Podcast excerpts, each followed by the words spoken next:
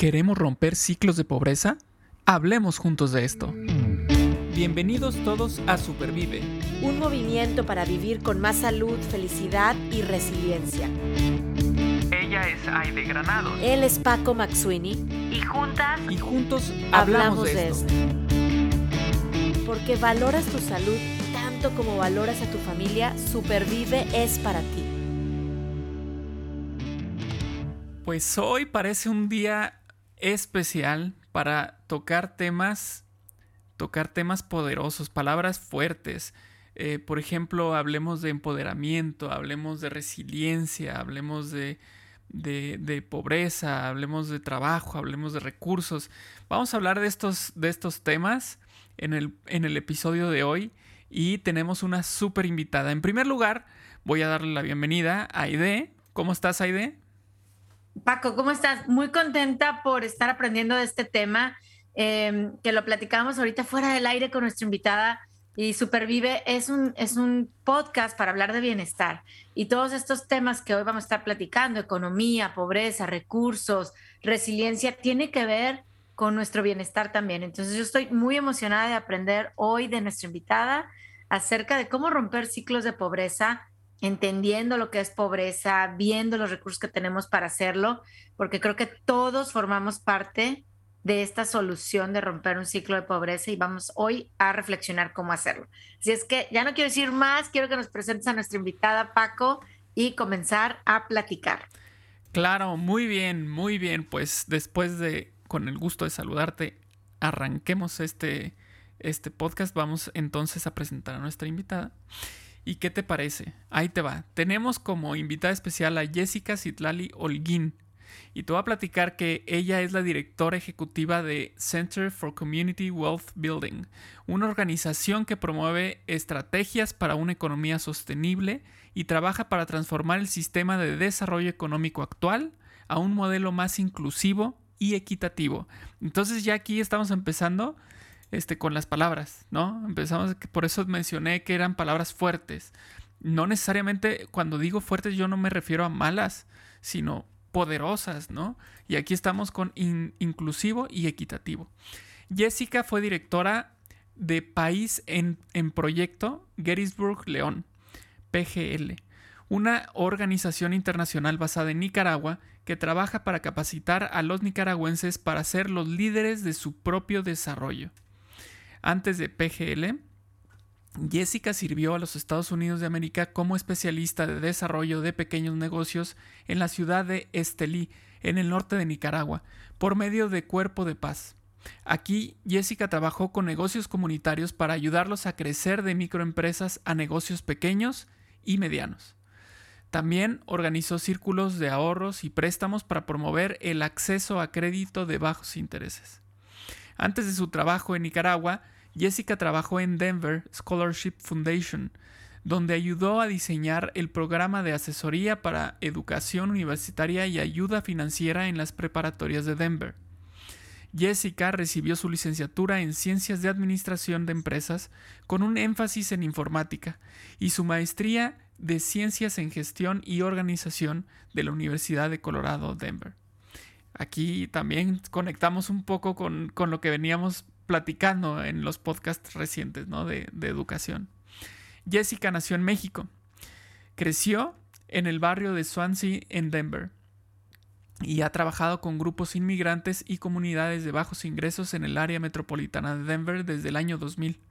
Ella ha dedicado su vida a destacar el poder de comunidades que han sido privadas de recursos para, que, para quebrar el ciclo de pobreza a través de la educación y el empoderamiento.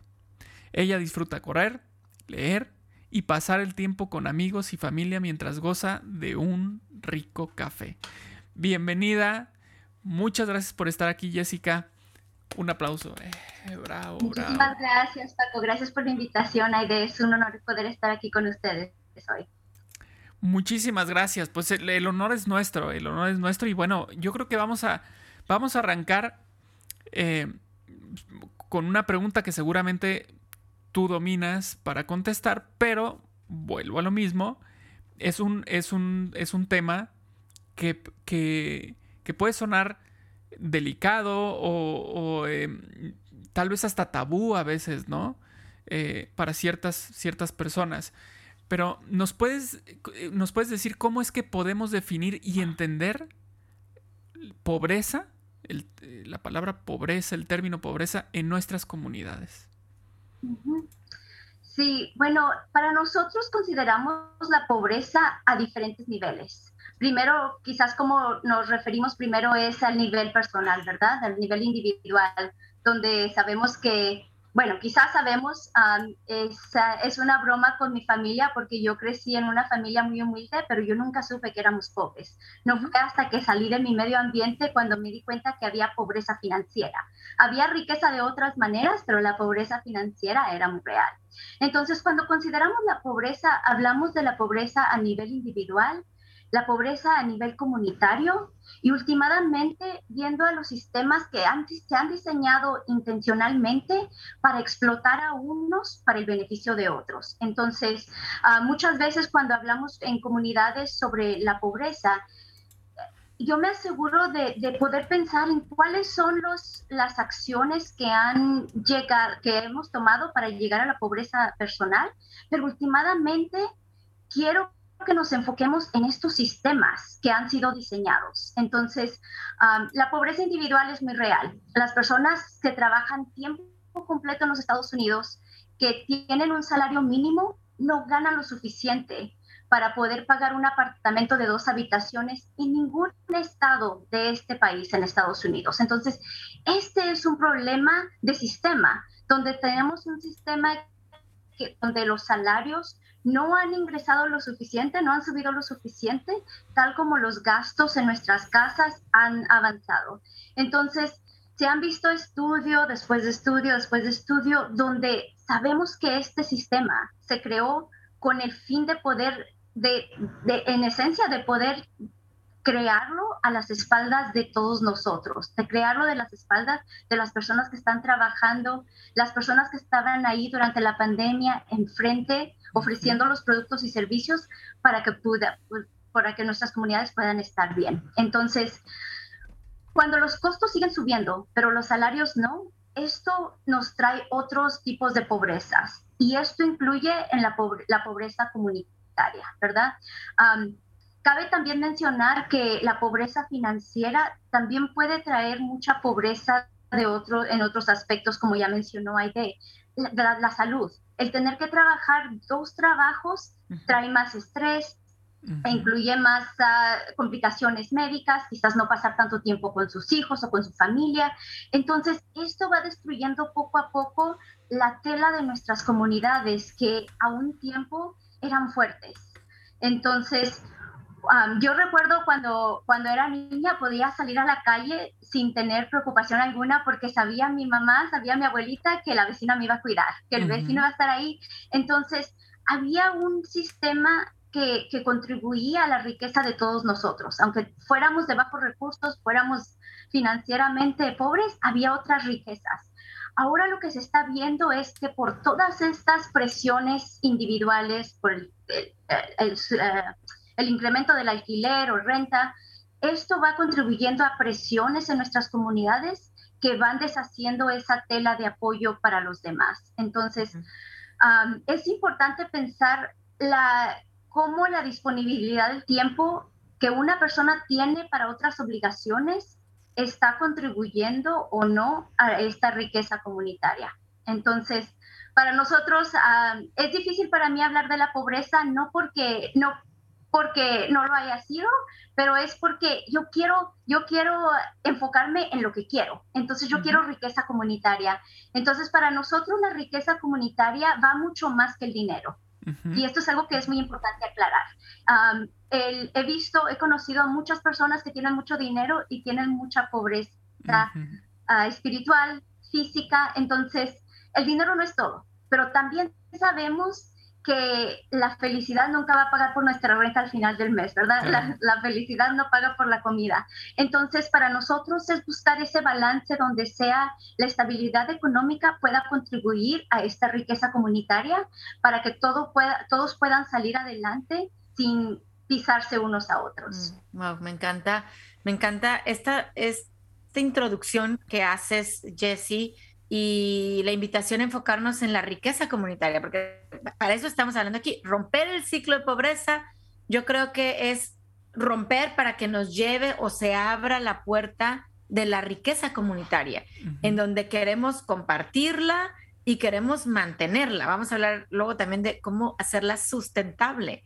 Eh, y me hiciste pensar también cuando hablamos de pobreza y riqueza, cómo a veces es un término relativo. ¿En, qué sentido? Porque eh, yo puedo decir, bueno, es que esta persona eh, le falta una casa o le falta el trabajo, le falta un vestido y esa persona puede decir, bueno, pero yo con lo que tengo es suficiente. Entonces puede ser como este, este concepto relativo y siempre, yo siempre me, he puesto a pensar, bien dices, yo no sabía que tenía una escasez de lo que sea, porque yo no había visto que alguien tenía más, ¿no?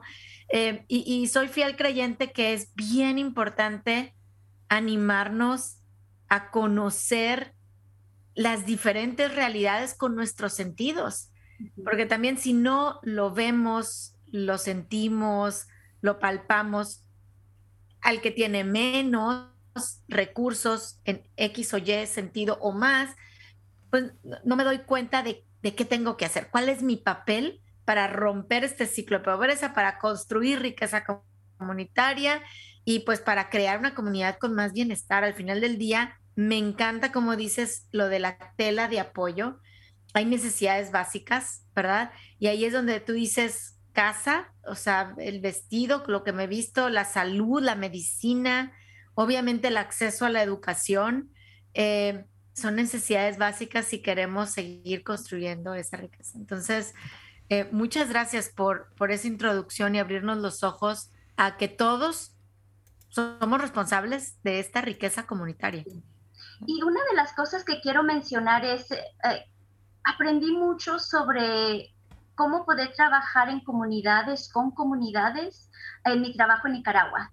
Ah, para dar un poquito de contexto, maestros en Nicaragua cuando nosotros llegamos ganaban ah, eh, casi 200 dólares al mes. Entonces, nuestro estipendio como voluntarios del Cuerpo de Paz era exactamente lo mismo, menos de 200 dólares al mes. Y aunque había, aunque había dificultades financieras, hay tanta riqueza, había tanta riqueza con los vecinos, con ese sentido de de comunidad que a veces se pierde cuando llega la riqueza financiera. y pero una de las cosas que, que yo pude observar fue qué tan diferente es el trabajo cuando uno ve a nuestras propias comunidades con fortalezas, como agentes activos en este cambio. Entonces, cuando dices, nosotros tenemos un papel muy importante en nuestras comunidades, es porque lo tenemos. Y cuando nosotros nos decimos, tenemos sí, nos falta mucho, pero tenemos muchas más fortalezas y muchas más habilidades que podemos nosotros contribuir para el bien común. Es donde podemos ver que nuestras comunidades no están a base de, la caridad de alguien, que es algo que viene desde nosotros y es para nosotros. Entonces, ah, quiero recalcar eso porque muchas veces, a veces extranjeros vienen a comunidades o personas de otras comunidades y siempre dicen, le falta esto, no tiene esto. Es tan fácil ver eso, es más difícil ver lo que ya tenemos. Entonces, para nosotros mismos es muy importante saber quiénes somos, de dónde venimos y a dónde vamos, porque es lo que va a contribuir mucho para que salgamos de la pobreza, no como individuos, pero como comunidades. Oye, a ver, y ahí va mi pregunta, justo si ya tenemos esas riquezas y, organizaciones como la, la, tuya, que nos vas a platicar más, y todos nosotros somos responsables de hacerlo ver, de hacerlo notar. Eh, mi pregunta es, ¿por qué nuestras comunidades necesitan ser empoderadas? O sea, ya tienen esa, esa riqueza y a veces no lo vemos, a veces es más fácil decir lo que me falta que lo que tengo, mi debilidad en, lugar de mi fortaleza. Entonces, ¿cuál es nuestro papel en decir, o qué debemos de hacer para empoderar a la comunidad y por qué necesita ser em, empoderada entonces? Sí, el proceso de empoderamiento para mí empieza por ayudar a, las personas a descubrir su propio poder. Esto es algo que muchos sistemas han trabajado arduamente para cubrirlos. Entonces, lo primero que nada es, sí, eh, tenemos aunque hay un sistema que, que, le pone mucho hincapié en el título que tienes o cuánto dinero tienes o cuál es el cargo que tienes, en realidad lo que contribuimos no viene por ningún título, no viene por nada, viene por educación que se nos da en la casa, viene por el respeto, viene por este sentido de comunidad y de responsabilidad uno a otro. Entonces, ah, creo que eh, el poder el poder definir el, nuestro propio poder es tan importante y esto lo necesitamos descubrir y apropiarse uno, porque sabemos que tenemos poder y aunque no, quizás a veces no tenemos poder, el, el poder votar, digamos, para, para diferentes elecciones, tenemos diferentes amigos, tenemos diferentes contactos que no están votando. Entonces, quizás el poder no es directamente en ir a votar uno, sino tiene uno ese privilegio, pero podemos eh, animar a otros para que lo hagan. Y eso puede ser grandes cambios en nuestras comunidades. Sabemos que, que muchas de las, de las pólizas o políticas que se han eh, incorporado han sido en contra de nuestras comunidades. Entonces, ¿cómo podemos usar nuestro propio poder para poder buscar formas de usar este poder, estas habilidades, estas fortalezas para poder ah, incrementar lo que viene para nuestras comunidades, ya sea de recursos, de educación o simplemente de poder estar activos para saber que nuestra voz cuenta. Ok, ok. Bueno, pues todo esto que nos has, que nos has comentado eh, nos da mucha luz. Eh, hay, hay, términos que ahorita, por ejemplo, eh, arrancar con esta definición, bueno, esta, estas dos palabras juntas que fue pobreza financiera, es decir, empezar a darnos cuenta que, a ver, hay diferentes pobrezas, no, no hablemos nada más, normalmente pensamos en pobreza y es pobreza financiera, pero tenemos pobrezas de otros tipos, ¿no? Como bien dijiste. Y, eso, es, eso es muy interesante para tenerlo, para tenerlo presente. Em, y, bueno, por supuesto que todos, eh, bueno, no todos, espero que todos queramos eh, romper ciclos de pobreza, ¿no? Eso creo que es algo que, nos gustaría a todos. Pero yo ya tengo esta definición que tú nos diste sobre pobreza, eh, ya hablaste sobre empoderamiento. Muy bien, perfecto, estoy motivado. Vamos a hacerlo. La pregunta es, ¿cómo empiezo? ¿No? ¿Cómo puedo empezar yo desde mi trinchera? ¿Cómo puedo empezar con todo este proceso? ¿Puedo? ¿Ayudo? sí, lo primero que digo es la unión hace la fuerza. Una de las cosas que tenemos en nuestras comunidades es otras, otros miembros de la comunidad. Entonces, ¿cómo podemos usar esa fortaleza para asegurarnos que todos podamos avanzar? de, ya que leyeron toda mi biografía, quiero recordar un poquito el trabajo con los, ah, los bancos comunitarios, porque ese fue el ejemplo perfecto. como les comenté, maestros ah, ganan más de, ganaban menos de 200 dólares al mes y aún así ellos vinieron y dijeron, ayúdenos a formar un banco comunitario. Entonces les dijimos, perfecto, busquen a 15 personas que que también crean en su visión y quieran tomar control sobre sus finanzas para poder hacerlo. Entonces, el primer ciclo tuvimos como 18 maestros que, llegaron y dijeron, bueno, nosotros vamos a contribuir uh, el equivalente a 10 dólares al mes, lo cual era, es, es, significante porque si alguien gana 200 dólares, es, es, un buen compromiso. Entonces, ellos ahorraron eh, cada mes, se reunían, todos ponían el dinero y ellos empezaron a, en vez de sacar préstamos del banquito comunitario, ellos empezaron a hacer actividades para aumentar los ingresos. Entonces, digamos, tenían los, las actividades en la escuela, vendían comida. Entonces, usaban el dinero del banquito para comprar la materia prima, toda la ganancia iba al banquito. Entonces, empezaron a hacer actividades. Una de ellas que me encantó fue que en Nicaragua es un país lindísimo, pero no todos tienen la oportunidad de subirse a un autobús para viajar a la playa. Entonces los maestros decidieron rentar un autobús para, y vender boletos, que era como tres dólares para el, para el viaje. y poder usar eso no solamente una vez más para subir, para, para poder recargar ingresos, pero también para formar comunidad, para conocer a otras personas. Entonces, el, el, autobús iba lleno y ahí vendían la comida, hicieron una actividad lindísima y pudieron recaudar fondos. Entonces, ellos al final del año pudieron, no solamente con, con, sus ahorros, pero con los ingresos, pudieron dar el equivalente de un mes extra 200 dólares a cada uno de los maestros, lo cual es, imagínense ahorita recibir un pago extra del equivalente a lo que ganan al mes. Eso es algo que, que bueno, vale la pena eh, considerar por lo menos. Y yo recuerdo el, el profe Félix, él me dijo, mire Jesse, dice, tenemos la costumbre de pagar, no tenemos la costumbre de ahorrar. Dice, este banquito me hizo, me forzó a sentir como que estaba pagando cuando en verdad estaba ahorrando. al final, cuando se dieron todos los fondos, él llorando nos dijo, esta es la primera vez, dice, cada año le prometo a mi hijo que le voy a comprar una bicicleta. Esta es el primer, la primera vez que lo voy a poder hacer. Muchísimas gracias. Entonces, eso es, y no fui yo, esto fue ellos viniendo y diciendo, nosotros queremos hacer algo.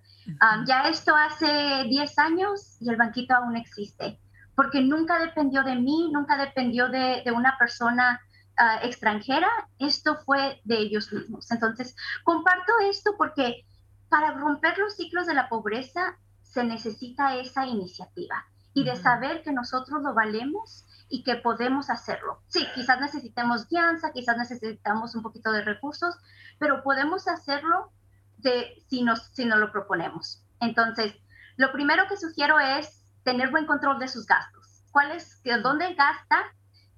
¿cómo, puedo, ¿Cómo puede reducir esos gastos? Y de ver si hay algo que quizás esté tirando el dinero y ni cuenta se da. Entonces, ah, yo, yo sugiero tener una, un cuadernito donde puede escribir o en, las, ah, en su teléfono hay aplicaciones que son gratis y puede ahí poner todo lo que gasta. Aunque sean los 5 dólares, aunque sea un dólar, porque así le va a dar más control sobre, más conocimiento de cómo está gastando y ahí poder tomar las mejores decisiones. si hay forma de reducir, si está fumando, quizás una buena idea de reducir o, bueno, alguien de salud diría, déjelo, se va a ahorrar mucho. un gran ahorro. Sí, es un gran ahorro. Entonces, uh, también eh, sugiero que, que tengan mucho cuidado con lo que parece que reduce gastos, pero en realidad los incrementa. Entonces, hay cosas como, uh, una amiga está pensando comprar un carro. Le digo, perfecto, el carro te va a ayudar porque no vas a tener que pagar, eh, no vas a tener que perder tanto tiempo en, por Uber o esperando cualquier cosa. Le digo, pero piensa también en, en uh, tu seguro de automóvil, piensa también en el mantenimiento y ya al pensarlo todo dijo, bueno, quizás no vale la pena para mí a este, este, momento. Entonces, esa es una de las cosas de que tenemos que considerar todo lo que, lo que tenemos que pagar y ver si en verdad nos reduce el gasto. Ah, lo otro que veo muy común con mi mami, dice, pero estaba en especial. Sí, mami, pero si no lo necesitamos, digo, está más en especial cuando no lo compramos, porque sobre todo con comida. Gastamos tanto a veces en la comida y la mitad se, gasta desafortunadamente. Entonces, vamos a ver cómo podemos reducir estos gastos y si ya se reducieron a lo más que se puede, entonces lo próximo es cómo subimos, cómo incrementamos los ingresos, cómo buscamos otras formas de recaudar fondos de una forma que podamos usar nuestros talentos, nuestras habilidades para poder tener otro ingreso. Entonces, quizás pueda empezar un pequeño negocio ah, haciendo lo que le gusta. Eh, yo recuerdo que mi primer negocio fue me gustaba mucho hacer decoraciones para bodas quinceañeras y mi mamá tiene una red gigante, entonces alguien se dio cuenta y me, ordenó ah, arreglos. Y ya después ella le dijo a alguien más y, después ya a los 11 años ya tenía yo mi negocio con todo el verano era haciendo ese trabajo. Entonces, y era ingreso que aprendía que, ah, bueno, voy a ver cuánto es lo que cuánto es lo que gasto para hacer esta, esta producción, cuántas son mis horas y cuánto es lo que yo estoy ganando. Entonces, después de tres años ya dejé, ya, ya no quería hacerlo porque ya no me daba eh, energía. entonces, empecé a hacer eh, otro trabajo y bueno, y ahí se fue la vida. Pero hasta este momento, aunque soy directora ejecutiva, siempre pienso en ¿cuáles son las otras formas de, poder implementar ahora los ingresos para mi organización? Entonces, una de las cosas que hago es eh, sé que muchas personas, muchas organizaciones necesitan la experiencia vivida. Entonces digo, bueno, yo puedo ofrecer mi experiencia de haber crecido en, una, con una familia inmigrante, ser la primera persona que fue a la universidad y hay mucho que tenemos y que podemos ofrecer para los demás. y últimamente, ¿cómo podemos usar nuestros talentos y habilidades una vez más para construir esta riqueza comunitaria? Padrísimo. Tomé, mis notas, Jesse. O sea, iniciativa, buen control de gastos.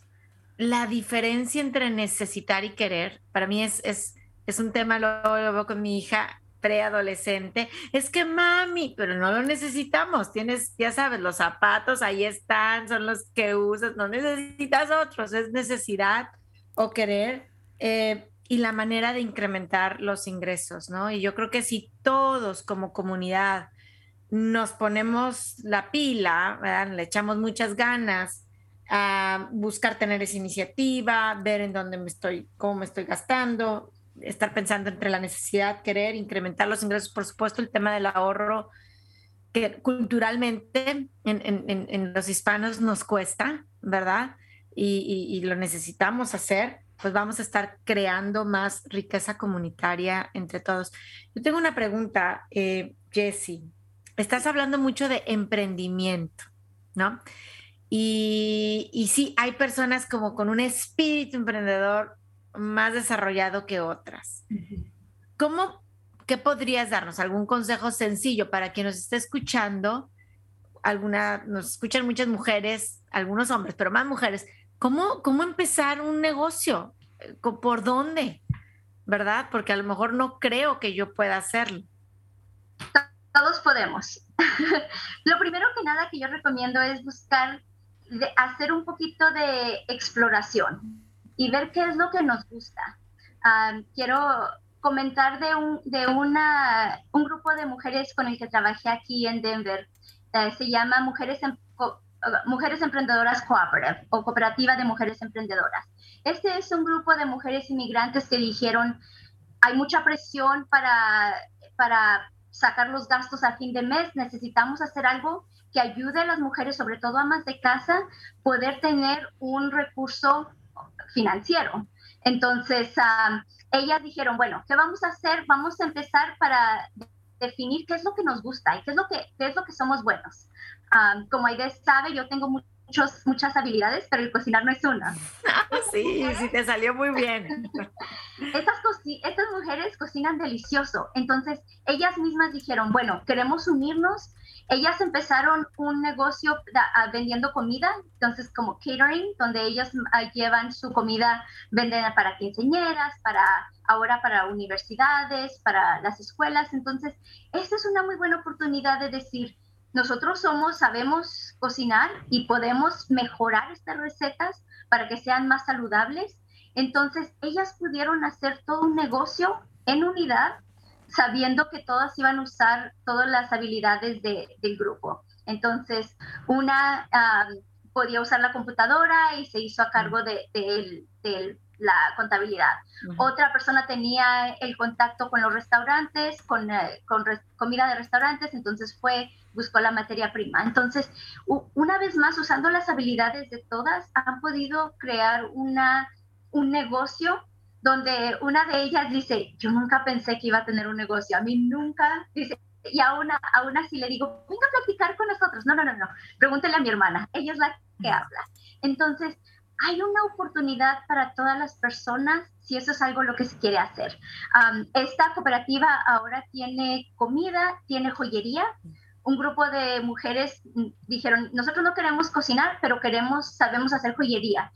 otras personas empezaron a tejer y eh, empezaron a vender eso. Entonces, primero que nada, si es lo que a ustedes les gusta hacer, no se va a sentir tanto el peso, porque de qué trabajo lo es. la segunda oportunidad es de ver cuáles son las, las otras oportunidades que tienen o los otros activos. Como digamos, si tienen una habitación extra, un cuarto extra en su casa, ¿por qué no alquilarlo a alguien que, que lo necesite? Entonces hay muchos estudiantes que están buscando una renta más accesible, entonces hay otras oportunidades.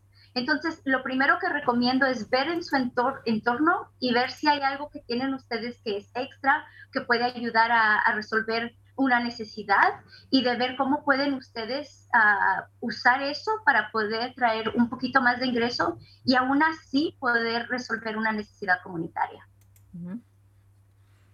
Ok, muy bien. Eh, fíjate que, eh, ante lo que has estado platicando, también de repente tomo notas, no nada más ahí de tomar notas.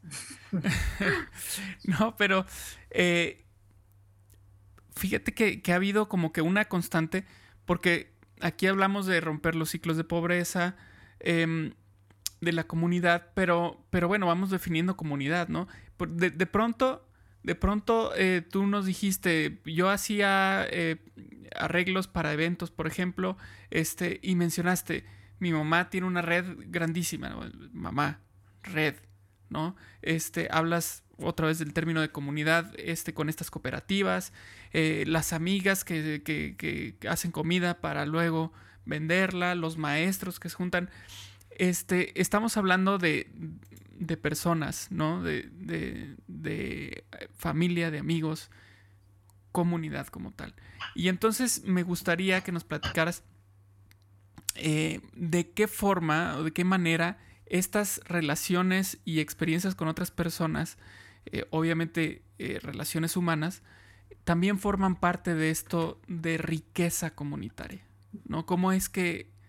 Porque es que estoy, estoy viendo que, que esto es fundamental, ¿no? Esta comunidad, como bien lo dijiste cuando te hice la pregunta sobre cómo empiezo, dijiste en comunidad.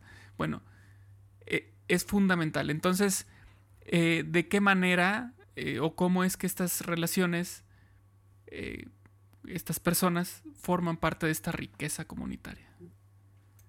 Sí, muchas gracias por esta pregunta porque creo que es una de las que más me gusta recalcar. Todo empieza y termina con comunidad. Y esto es algo que es un poco difícil porque a veces venimos con el, el, sueño americano de que yo voy a salir adelante o de de qué es sobre, sobre lo que yo puedo hacer. Pero en realidad nosotros venimos de, de una cultura donde hemos salido, podido salir adelante porque todos trabajamos juntos, porque todos estamos apoyándonos unos a otros. Entonces, es importante de, considerar esas ah, relaciones humanas y este sentido de comunidad de una forma que no solamente yo estoy para quitar, pero también estoy para contribuir.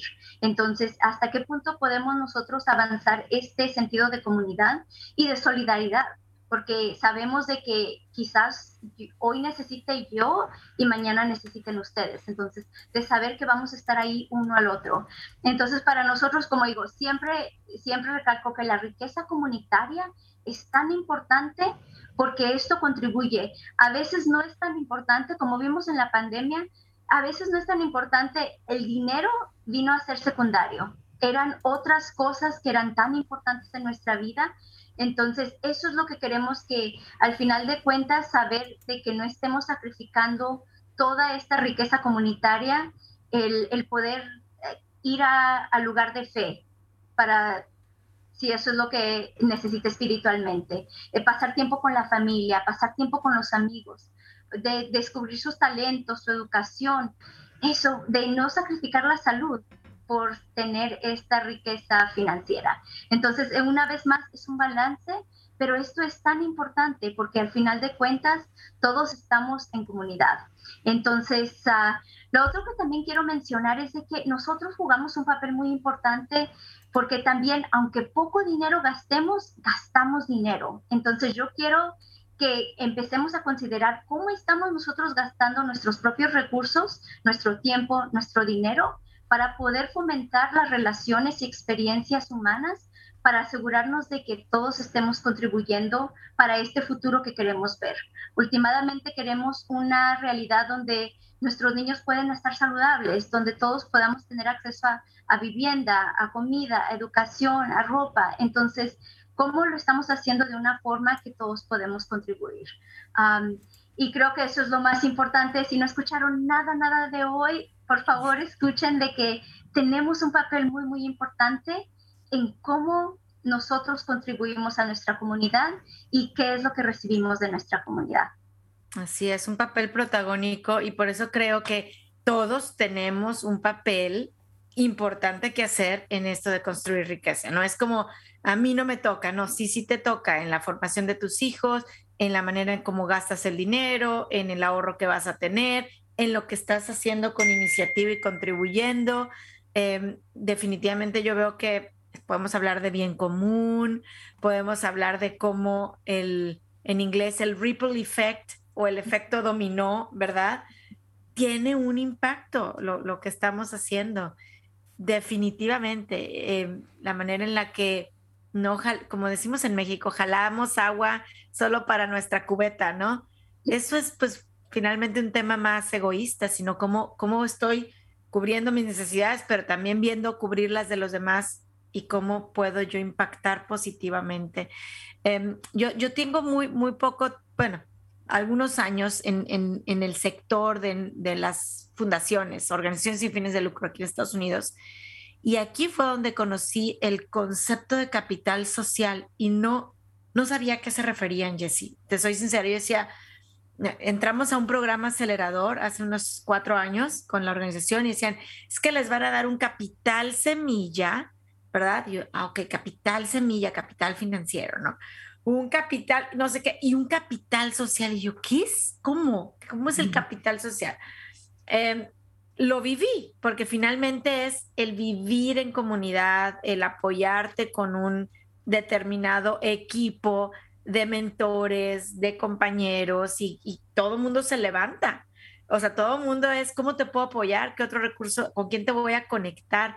Y y fue un aprendizaje tremendamente bueno, tan bueno que hoy es uno de los valores de Rosa Rojo, formar comunidad. O sea, eh, no, de aquí no vamos a, lograr el bienestar personal, sino queremos buscar y construir ese capital social que a los hispanos en Estados Unidos a veces nos hace mucha falta. O llegamos y no sabemos por dónde comenzar, pero creo que las comunidades están, tú, tú lo has dicho, a lo mejor es en, en el lugar em, de fe, a lo mejor es en tu trabajo, a lo mejor es en los grupos en Facebook. Yo lo veo como cómo surge esto. Eh, y el capital social está ahí afuera, pues yo creo que, que todos nos propongamos apoyar y no todo lo contrario, ¿no? Me encanta. Gracias, Jesse. Claro que sí. Así es, y yo creo que, bueno, la importancia de, de vuelvo a lo mismo, de comunidad, ¿no? Eh, la importancia de, de, procurarla, de que la comunidad no solo salga en, en casos de desastres, en casos de extrema necesidad, que la comunidad esté presente en todo momento, en tiempos de bonanza y en tiempos de problema, ¿no? Este, y yo creo que ese es un, un reto importante. ¿Cómo podemos hacerle para que la comunidad permanezca como comunidad en las buenas y en las malas? ¿No? Y muy bien, vamos a terminar entonces este episodio, como los últimos episodios, con un librito que tenemos Aide y yo. Y en este librito, que dice 99 cosas que me traen felicidad, pues enumeran 99 cosas. Entonces, la cuestión está en que tú nos digas un número del 1 al 99 y vamos a ver qué nos está preguntando el libro y vamos a contestárselo. El que tú quieras, Jesse. Bueno, vamos a seleccionar el 7. 7. Eh, creo que no ha salido el 7. ¿eh? No. ¿No? No, este no ha salido. A ver, Paco. No ha salido. Y dice, número 7. Tus, tus, tus parientes más cercanos. ¿Que te traen felicidad? sí, por supuesto que te traen felicidad. Ay, Dios mío, ¿dónde empezar? bueno, pero además, o sea, comunidad, estamos hablando de esto y le toca a La comunidad. O sea, creo que, bueno, va a empezar a sacar su lista así. Sí, ¿cuánto tiempo tenemos? Déjenme sacar la lista.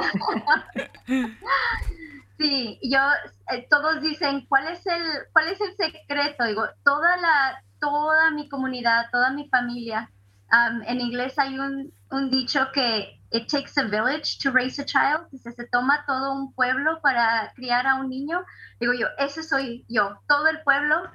Entonces, uh, pero sí, eh, mucho agradecimiento para mi mamá, para mi tía, para mi hermana, porque ellas han sido, eh, aunque a veces no entienden, siempre están ahí para apoyar. Entonces, y bueno, de ahí sigue toda la lista.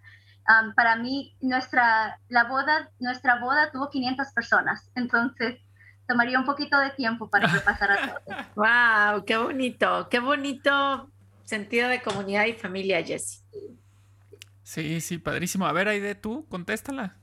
A ver, parientes más cercanos que me traen felicidad.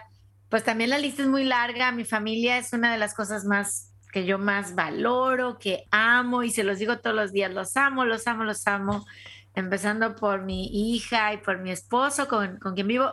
Fíjate que el vivir lejos de la familia también de alguna forma te une más a esos familiares. Aquí nosotros no tenemos ni, ni una tía lejana en donde vivimos. Somos los tres y muchos amigos que son familia, eh, pero pues nos ha unido también, ¿no? Y a mis hermanas, a mis cuñados, a mis tías, y, podría poner, em, pues siempre pongo en un lugar especial a mi abuelita, siempre lo digo, mi abuelita que ya falleció, pero pues es, sí, eh, mi mamá falleció cuando yo era chiquita y fue quien nos crió y apoyó a mi papá. Entonces, esa parte de capital social, esa parte de comunidad, bien lo dices, ya lo estás diciendo, Jessie, eh, definitivamente hizo, creó, o sea, empezó a producir riqueza alrededor mío, que no fue una riqueza financiera, fue una riqueza que hoy, digo, soy la mujer más rica del universo, gracias a la familia y al amor que hoy todavía me rodea.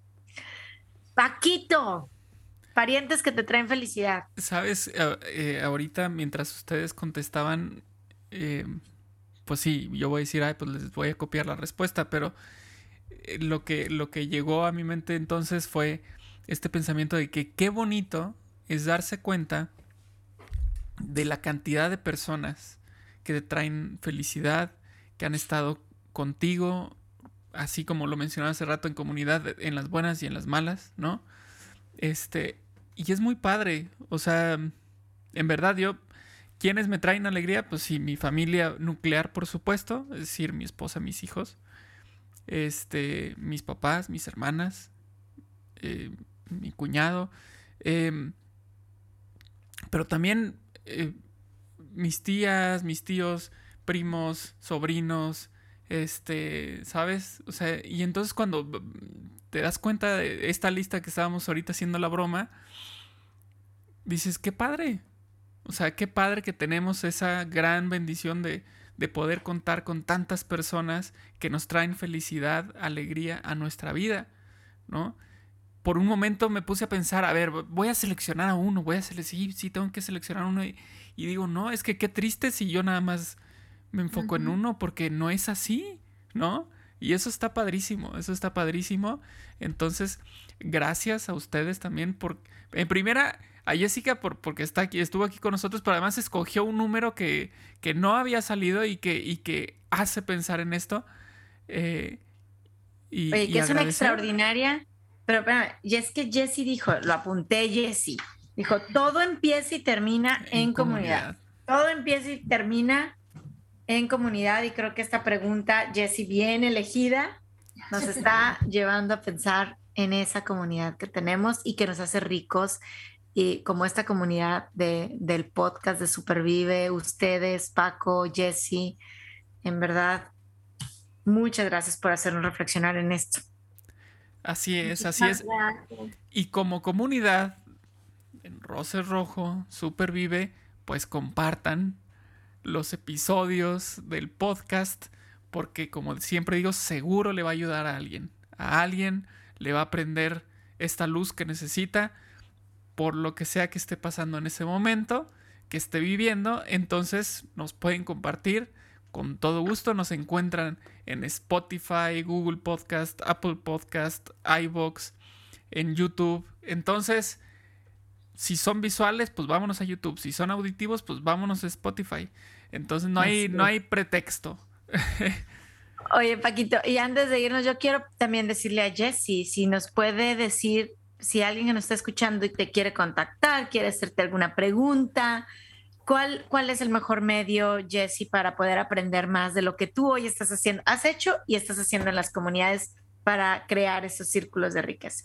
Claro que sí, creo que la forma más fácil para conectarse conmigo es mi correo electrónico y ese es Jessica con Y, E S S I C A arroba communitywealthbuilding.org. Entonces, esa sería la forma más fácil y bueno, me, me encantaría escuchar y tomar un cafecito vía Zoom, por Zoom. Entonces, uh, es un honor poder estar aquí con ustedes.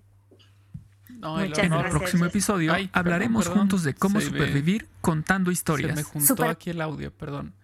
Este, pues al contrario, gracias a ti por, por eh, estar aquí con nosotros, por mostrarnos toda esta información que si bien es cierto, de cierta manera podríamos pensar, ah, es que ya la conocía. No, o sea, pero no así, ¿no? Eh, poniéndole las cosas, las, los nombres a, la- a- a las cosas, ¿no? Eh, experiencia que nos, que nos compartiste, diferentes actividades que has realizado. Entonces, de verdad esto nos trajo mucha riqueza, nos trajo mucha riqueza. Muchísimas gracias. Me alegro escuchar. Gracias, Jessie, gracias, Paco, y nos vemos en el próximo y nos escuchamos en el próximo episodio. Cualquiera de las dos. Si es por YouTube nos ven, si es por Spotify nos oyen. Chao. En el próximo episodio hablaremos juntos de cómo supervivir con los chicos también lloran. Supervive es posible gracias al apoyo de Communities Foundation of Texas.